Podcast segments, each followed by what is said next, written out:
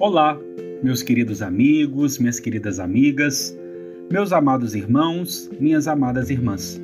Meu nome é Uriel Santos e eu sou o criador e administrador do projeto Espiritismo 24 Horas, que busca espalhar o amor, conectando cada vez mais e mais corações e espíritos à causa do Cristo. Venho aqui para fazer um convite, para que juntos percorramos as abençoadas páginas de O Evangelho segundo o Espiritismo, libertando as nossas individualidades, concedendo asas de amor e sabedoria para que possamos alçar voos mais altos perante a eternidade. Você vem comigo?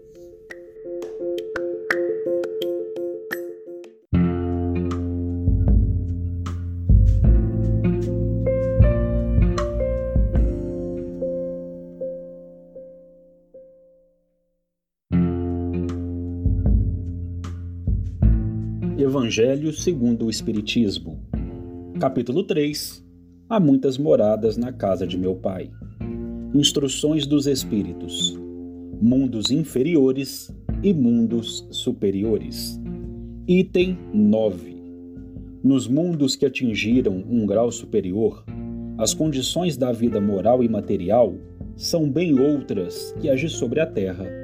A forma do corpo é sempre como por toda parte a forma humana, mas embelezada, aperfeiçoada e, sobretudo, purificada. O corpo nada tem da materialidade terrestre e não está, por conseguinte, sujeito nem às necessidades, nem às doenças, nem às deteriorações que engendram a predominância da matéria. Os sentidos, mais delicados, tem percepções que a grosseria dos órgãos sufoca neste mundo. A leveza específica dos corpos torna a locomoção mais rápida e mais fácil. Em lugar de se arrastar penosamente sobre o solo, ele desliza, por assim dizer, na superfície ou plana na atmosfera, sem outro esforço senão da vontade à maneira pela qual se representam os anjos, ou pela qual os antigos imaginavam os manes nos campos elíseos. Os homens conservam, à vontade, os traços de suas migrações passadas e aparecem aos seus amigos, tal como os conheceram, mas iluminados por uma luz divina, transfigurados pelas impressões interiores que são sempre elevadas. Em lugar de rostos pálidos, devastados pelos sofrimentos e pelas paixões, a inteligência e a vida irradiam esse clarão que os pintores traduziram pelo nimbo ou auréola dos santos. A pouca resistência que a matéria oferece aos espíritos já muito avançados torna o desenvolvimento dos corpos mais rápido e a infância curta ou quase nula. A vida, isenta de inquietações e de angústias, é proporcionalmente muito mais longa que sobre a terra. Em princípio, a longevidade é proporcional ao grau de adiantamento dos mundos. A morte não tem nada dos horrores da decomposição. Longe de ser um objeto de pavor, ela é considerada como uma transformação feliz porque a dúvida sobre o futuro não existe. Durante a vida, não estando a alma encerrada na matéria compacta, irradia e goza de uma lucidez que a coloca num estado quase permanente de emancipação e permite a livre transmissão do pensamento.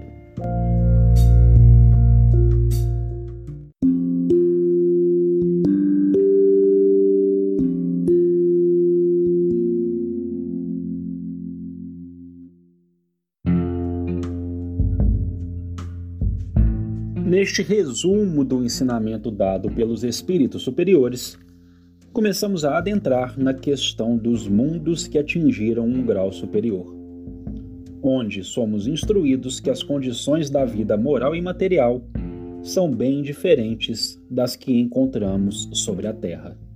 A forma do corpo é sempre, como por todo o universo, a forma humana.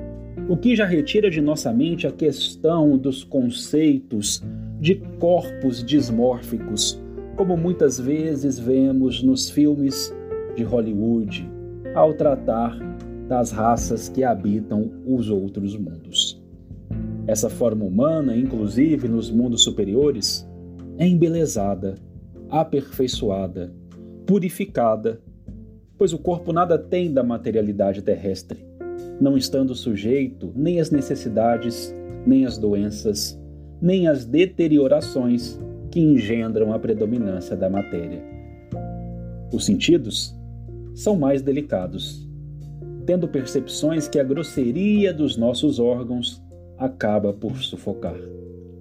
A locomoção é rápida, é fácil, não mais nos arrastamos penosamente sobre o solo, deslizamos na superfície ou planamos na atmosfera sem qualquer outro esforço que não seja o da vontade.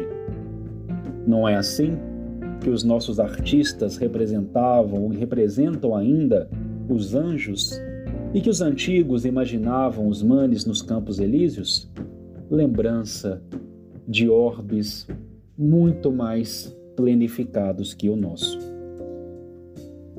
Nestes mundos, o gênero humano conserva à vontade os traços de suas anteriores vidas, aparecendo, revelando-se aos seus amigos, tal como os conheceram, iluminados, porém, por uma luz divina, transfigurados pelas impressões internas que sempre são elevadas, não mais expressões pálidas, destruídas por sofrimentos, misérias e paixões. A inteligência, a vida irradiam uma luminosidade que os pintores de outras eras traduziram pelo nimbo ou auréola dos santos. A morte. Ah, a morte não é mais temida. A longevidade é muito maior do que o nosso planeta. Não há mais os horrores da decomposição. A morte é uma feliz transformação. Não paira a dúvida sobre o futuro. A alma, não estando durante a vida encarcerada na matéria compacta, irradia e goza de uma lucidez que a coloca em um estado quase que permanente de emancipação, permitindo a livre transmissão do pensamento. Ah, meus queridos irmãos e minhas queridas irmãs, como o nosso futuro é brilhante. Tenhamos fé.